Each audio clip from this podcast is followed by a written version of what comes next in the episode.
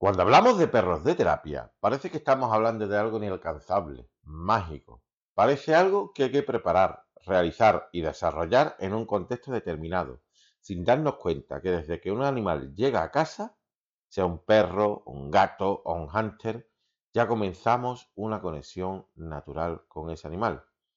Tu perro empieza a hacer terapia. Y eso es de lo que vamos a hablar en nuestro episodio de hoy desde los perros que son ya terapéuticos para la persona que los coge, los adopta, hasta perros que hacen un trabajo excelente estando preparados. ¿Te lo cuento? Mejor dicho, te lo contamos en 15 segundos.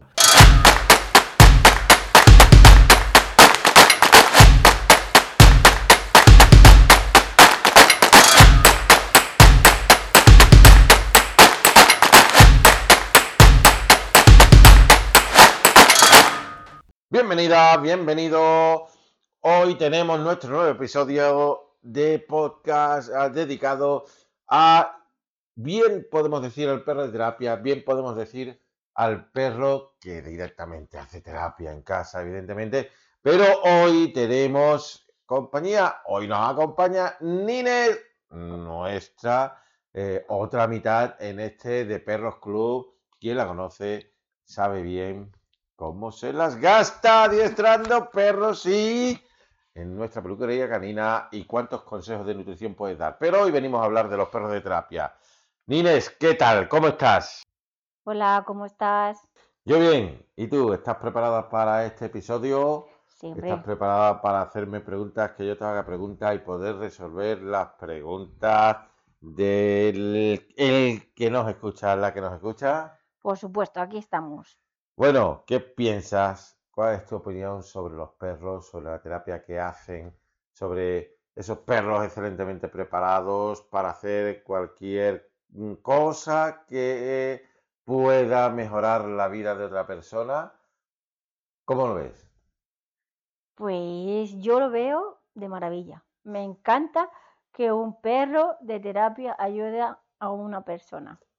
Da igual si es el de ciegos, el de autismo, el de estar por casa, como yo lo digo, como los nuestros, el de terapia, el... Mm, da igual, es una gran ayuda y una maravilla que nos puedan ayudar mm, de esa manera. Bueno, realmente nosotros pensamos, o yo pienso, y, y creo que lo compartes conmigo, que no es necesario que un perro esté preparado para que ya haga un trabajo terapéutico con su dueño, su tutor, como, con su guía, como queramos llamarlo. Em, quiero decir, no hace falta una preparación específica, sino que un perro ya sirve de terapia en una casa. ¿Lo ves así? Sí, claro, eso está por supuesto eh, y, y aprobado 100%, vamos.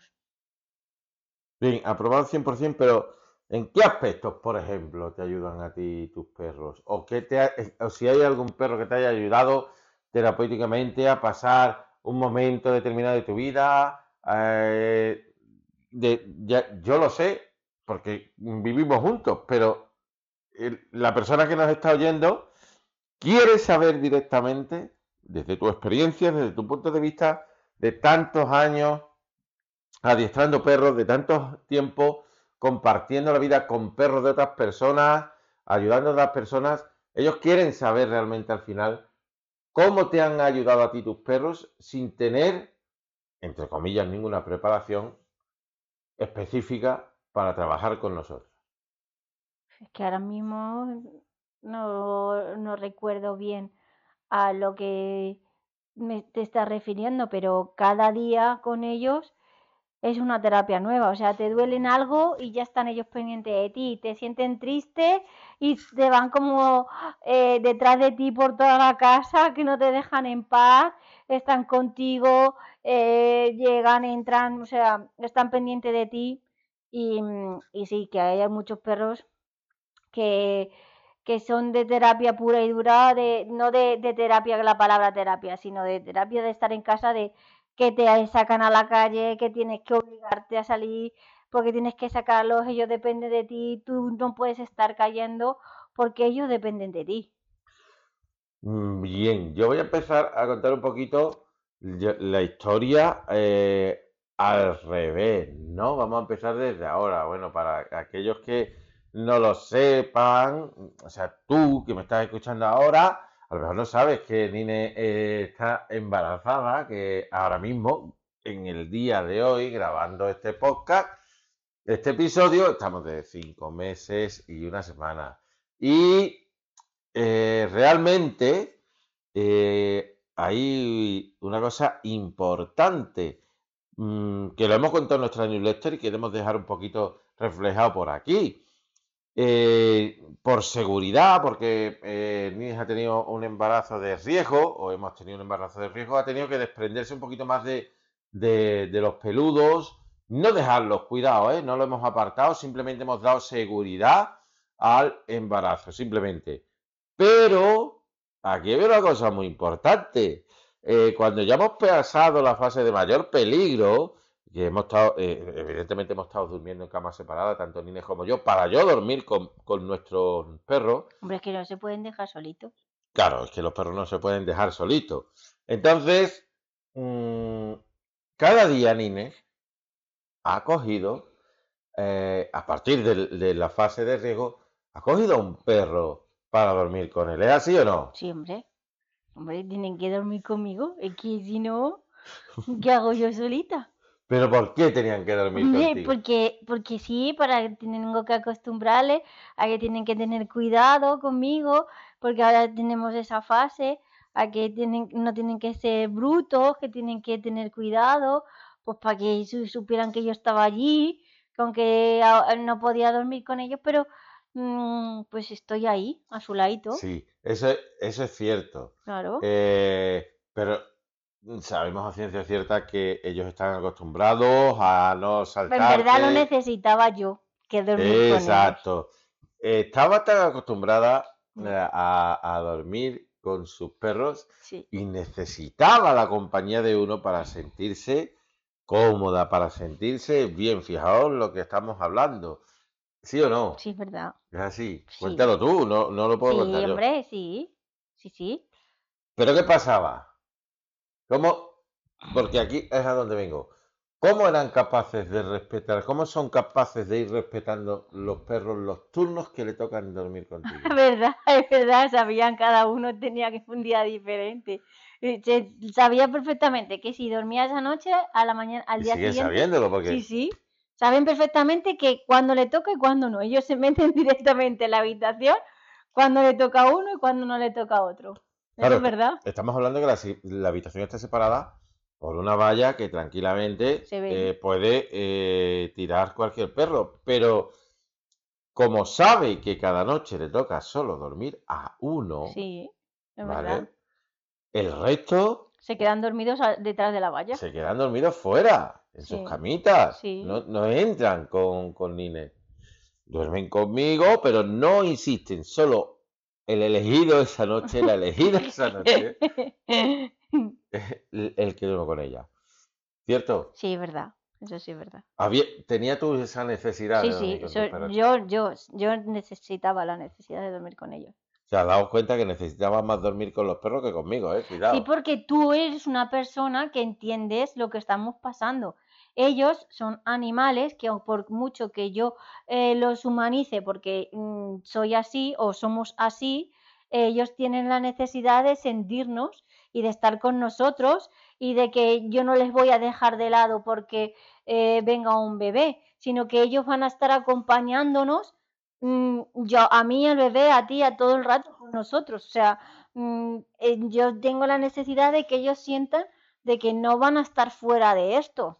Sea, y ellos tienen que entender que, mm, pues, mm, que esto va a pasar y que viene a casa una personita nueva y ya está, y que somos todos y que ellos se incorporan a, la rutina de, todo. Al final es un poco lo que eh, queremos contar en este episodio desde un perro básico en casa ya hace una buena labor de terapia da una compañía a la persona. Y duermen mejor. Hombre, ya, eh, aunque sea de terapia, pero es que duermes mejor, es que te sientes hasta mejor con ellos. Exacto. Tú imagínate si Nines que tiene eh, perros entre los que elegir, eh, que estoy yo en casa, imagínate la compañía que le puede ser a una persona que está sola, que vive sola. o sea, podemos hablar tranquilamente del vecino que tenemos, que eh, sí, su familia viene a verlo, pero quizás venga a verlo una vez al mes, quizás... Dos, tres. A lo mejor tres veces al mes, pero el resto del tiempo, el resto del tiempo... Está con su perrillo. Está con su perro. Y come lo que él come. Sí, se calienta cuando él se calienta, disfruta cuando él disfruta. Escucha música. Escucha música y, y esa persona mayor depende íntegramente de ese perro. Sí, es verdad. Depende íntegramente de ese perro. Eh, o sea, esta es la base de la terapia. Podemos buscar ahora eh, grandes cosas que haga el perro, grandes eh, trucos, ejercicios para solucionar este problema, para solucionar el otro, para mejorar esto, para mejorar el otro. Pero yo de por sí, el animal, cualquier animal, es terapéutico en todos los aspectos de la vida. Yo recuerdo eh, a mi madre perfectamente. ¿Te, acuerdas? Mi, madre necesitaba tener un perro en su vida. O sea, y mi padre igual. Y sin perro no podían, no podían estar. No podían estar sin animales. Quizás a mí me venga de ahí. Y, a ella igual, porque también su, su padre también es muy de animales, pero mi padre, mi madre lo necesitaba realmente. Necesitaba darle el capricho al perrito que tenía en casa, hacerle la comida, eh, le hacía, eh, ponía el, pienso para nada, porque le hacía el arroz, le hacía pollo.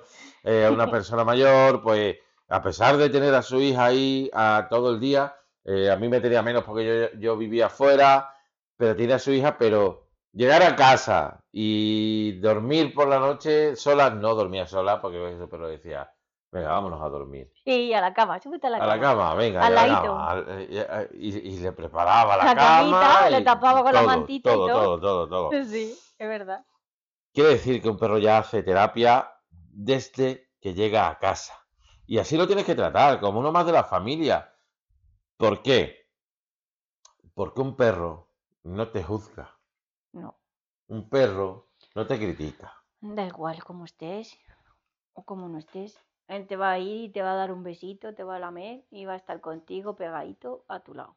No le va a importar si tú tienes la culpa, si no tienes la culpa.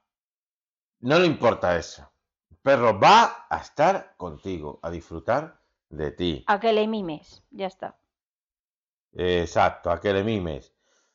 Vamos a seguir hablando, vamos a seguir hablando de otros perros que también nosotros hemos preparado, de otros perros que también han sido de mucha ayuda a personas, pero que ya no eran tan, tan básicos, no era una, ayuda natural del perro, sino más bien, porque yo recuerdo que mi madre también contaba muchísimas veces, me he puesto a llorar y ha venido a lamerme las lágrimas. O sea, eso a mi madre le, gustaba, que su perro fuese, la calmaba, ¿eh? O sea, la calmaba. Yo hablo de mi madre en un plan básico del perro de terapia, pero mi madre lloraba cuando falleció mi padre, y el perro iba a, lamerle la cara, y eso consolaba a mi madre. Pero ese perro sin estar preparado, imagínate, ¿qué no puede hacer un perro que esté preparado para ayudar a personas? Sin ir más lejos, nuestros perros son de terapia. O sea, que nosotros hemos disfrutado. Están preparados para terapia. Hombre, nosotros hemos disfrutado muchísimo mm, entrenando a nuestros perros y sobre todo cuando. ¿Te acuerdas de cuando fuimos al Colegio de Los Ángeles y estuvimos allí con los niños discapacitados? Sí, efectivamente, lo primero que hicimos fue eh, realizar una actividad en el exterior para ver qué niños tenían miedo a los perros, porque esto es importante. Muchas veces la gente piensa que el perro de terapia, de hecho, mm, te voy a recordar a alguien, no voy a dar nombre, que dijo que los perros tenían que ser muy sociables con las personas. ¿Y cuál fue nuestra respuesta? No, un perro que hace terapia no tiene que ser invasivo, tiene que ser sociable con la persona, pero no tiene que ser invasivo. Entonces nosotros, ¿cómo actuábamos? ¿Cómo actuamos cada vez que vamos a un sitio? como actuamos en el colegio de, de educación especial de Badajoz.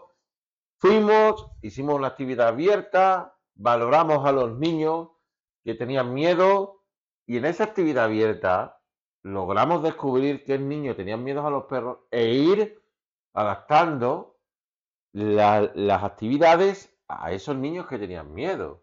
Sí, es verdad. Y además que, que, que al final de todo esto, esos niños que tenían miedo, al final pudieron tocar a uno de nuestros perros.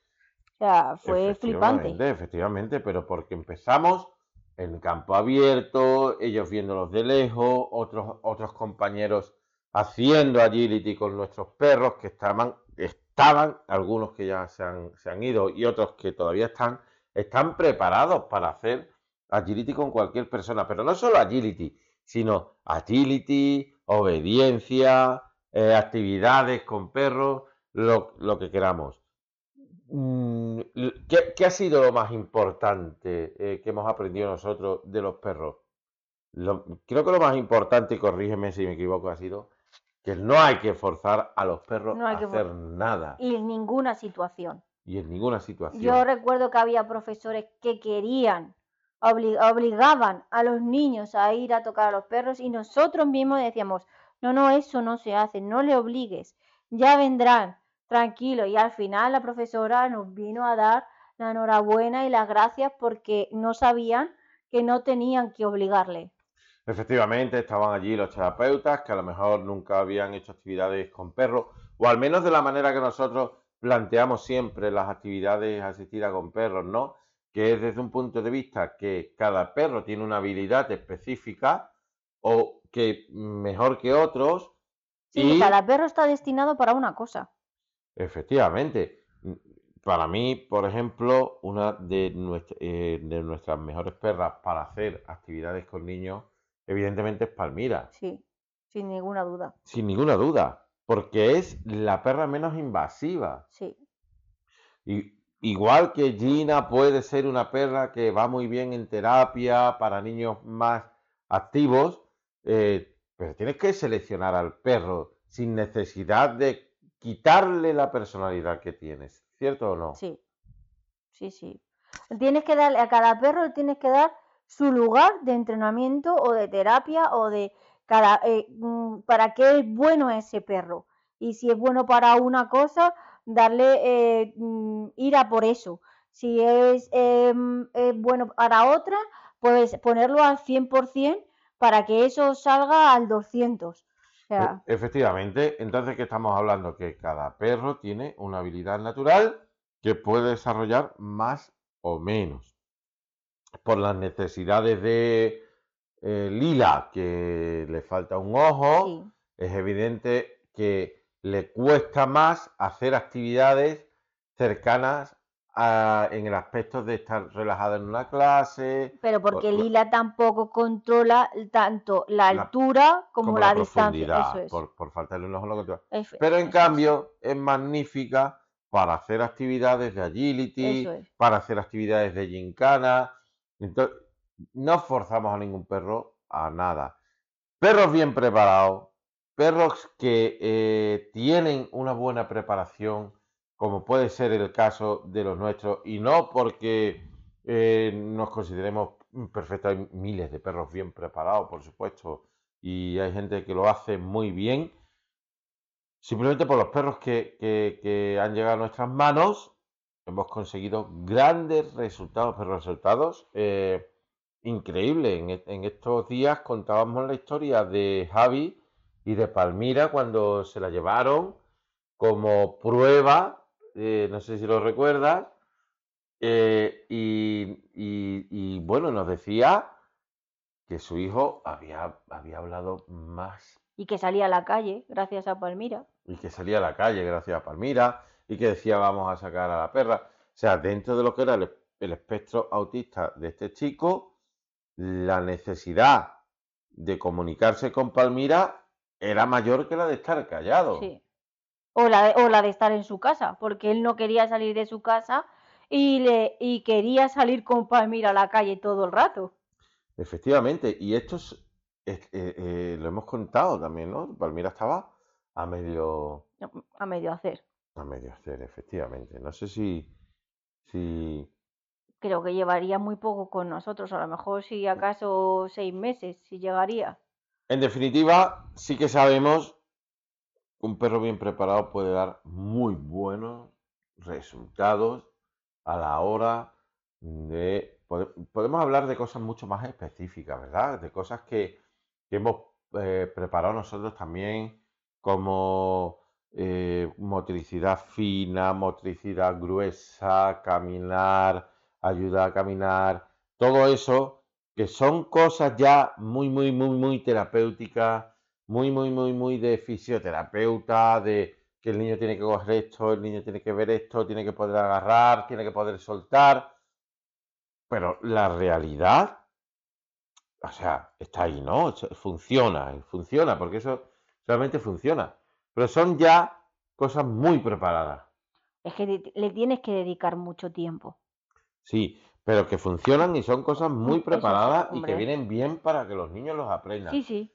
Pero no es la finalidad. O sea, es la finalidad del perro de terapia, la finalidad que se le da, pero no es la finalidad que nosotros buscamos.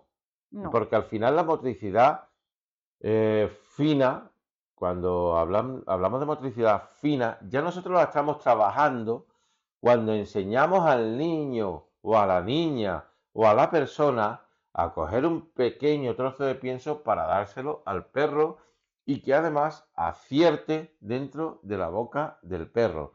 Cuando estamos premiando eso, ya estamos haciendo una terapia. Ahí no hace falta, hace falta una gran preparación para otros ejercicios, pero no para eso. Pero la verdadera terapia, la verdadera terapia ya la traen los perros de serie si dejamos ver que cada perro tiene una habilidad específica. Más cosas que te acuerdes que hayamos hecho con nuestros perros, que nuestros perros hayan, lo hayan hecho. Evidentemente nuestros perros están preparados, ¿no? Pero eh, cosas que hemos hecho con nuestros perros y que han funcionado eh, sin, ir tan a lo técnico, sin... nosotros hemos pensado en, ser muy técnicos, pero eh, no, hemos eh, no, hemos llegado al tecnicismo total. No, hombre, claro. Por ejemplo, recuerdo cuando se hizo el calendario solidario, llevamos a los perros a clase, hicimos la actividad y después pedimos los dibujos. Sí estuvieron haciendo ellos mismos los niños eh, con discapacidad, estuvieron haciendo los dibujos que luego nos los llevamos y hicimos el calendario solidario. Sí, sí, es verdad. Y las agendas también. Mm, efectivamente, la agenda. Pero ese dibujo ya eh, había sido de ver una actividad con el perro. después de haber estado con ellos. Exacto, después de haber estado con ellos y haber eh, conseguido que se relacionaran con el perro y te plasmaban ahí no solo el dibujo, sino su vivencia y cómo lo había visto cada uno. Cómo lo habían sentido, en verdad. Algunos llegaban a dibujar perfectamente. Y al final no es lo que tú prepares, no es que sí, que puedes preparar mucha, mucha técnica, puedes preparar un perro para hacer mucha técnica con el niño, puedes preparar un perro que le ayuda a subir un rocódromo, que lo hemos visto, que hemos enseñado a nuestros perros a poner las patas en la pared para que el niño empezara a subir por ese rocódromo y cogiera fuerza y coordinación motriz, pero la realidad es que son las vivencias los que se le quedan. Es que yo creo que cuando vas a una actividad a un colegio, a una actividad, da igual, eh, eh, los mismos niños o las personas te van dando el, hecho de la actividad, o sea, te van dando por dónde tienes que seguir. Porque por mucho que nosotros llevemos las clases planeadas, eh, cómo se va a hacer esto, cómo se va a hacer lo otro, cuando llegas allí y ves las discapacidades o ves el planteamiento que tienen tanto las profesoras como los terapeutas, hay a veces que tienes que improvisar directamente porque, por ejemplo, ellos no sabían que yo tengo el lenguaje de sordos y estuvimos hablando el lenguaje de sordos con ellos. Y ellos se sentían súper felices porque estábamos hablando con ellos. O sea, eh, eh, y eso no entraba en, nuestro, en nuestra eh, clase planeada, por decirlo así, desde casa hasta que llegamos a Badajoz porque no teníamos esa información. Efectivamente, ¿no? Al final coincidimos en que el perro tiene que tener, estar, un perro ser, tener muchas cosas preparadas, muchas cosas preparadas, pero ser un perro abierto y proactivo para que en el momento de improvisar te dé esa posibilidad de improvisar y tú estar preparado para improvisar con ese perro.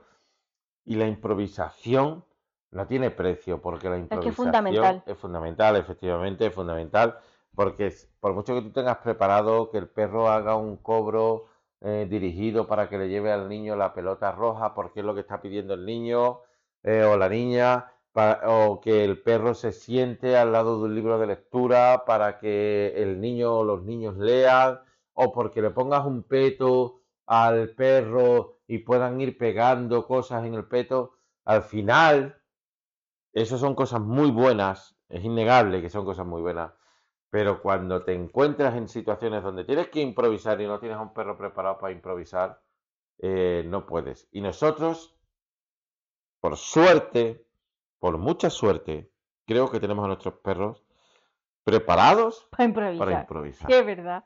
Es que no hay ninguna clase igual. Por muchas clases que nosotros tenemos planeadas, por muchas clases que vayamos, por, por mucho que tenemos en casa, vamos a hacer esto, vamos a hacer lo otro, apuntamos esto, es que nunca sale lo que nunca sale lo que tenemos planeado. Y cuidado, tengo, tenemos que decir una cosa, ¿eh? el mérito no es nuestro, ¿eh? No. El mérito es de ellos, de los perros.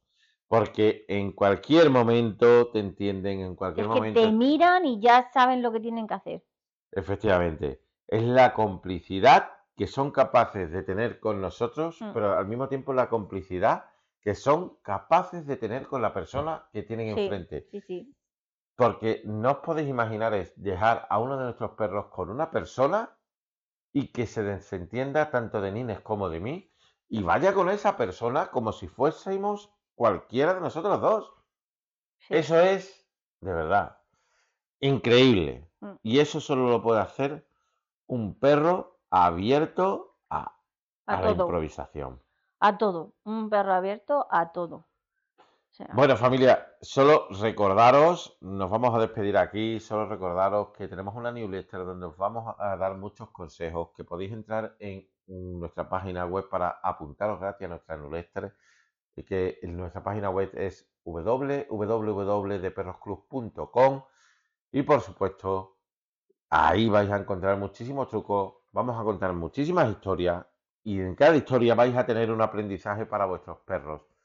Y si no tienes perros, seguro que también te interesa y te gusta escuchar nuestra historia. Y además, si os ha gustado este podcast, dadnos cinco estrellas, ponernos, poner ahí buenas cosas para compartir, para que estemos ahí arriba y la gente nos escuche y tenga una manera diferente de, mirar a los perros, porque humanizar a los perros no es malo.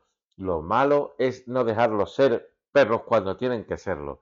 Pero sí, humanicemos a los perros, porque humanizando a los perros tú serás más perro todavía. Nines, despídete, por favor. Bueno, me despido, escribirnos muchas cosas, escribirnos de qué queréis que hablemos, que también eso es eh, fundamental para tenerlos, para estar ahí con vosotros y espero que os haya gustado y hasta próximo podcast. Hasta el próximo episodio familia.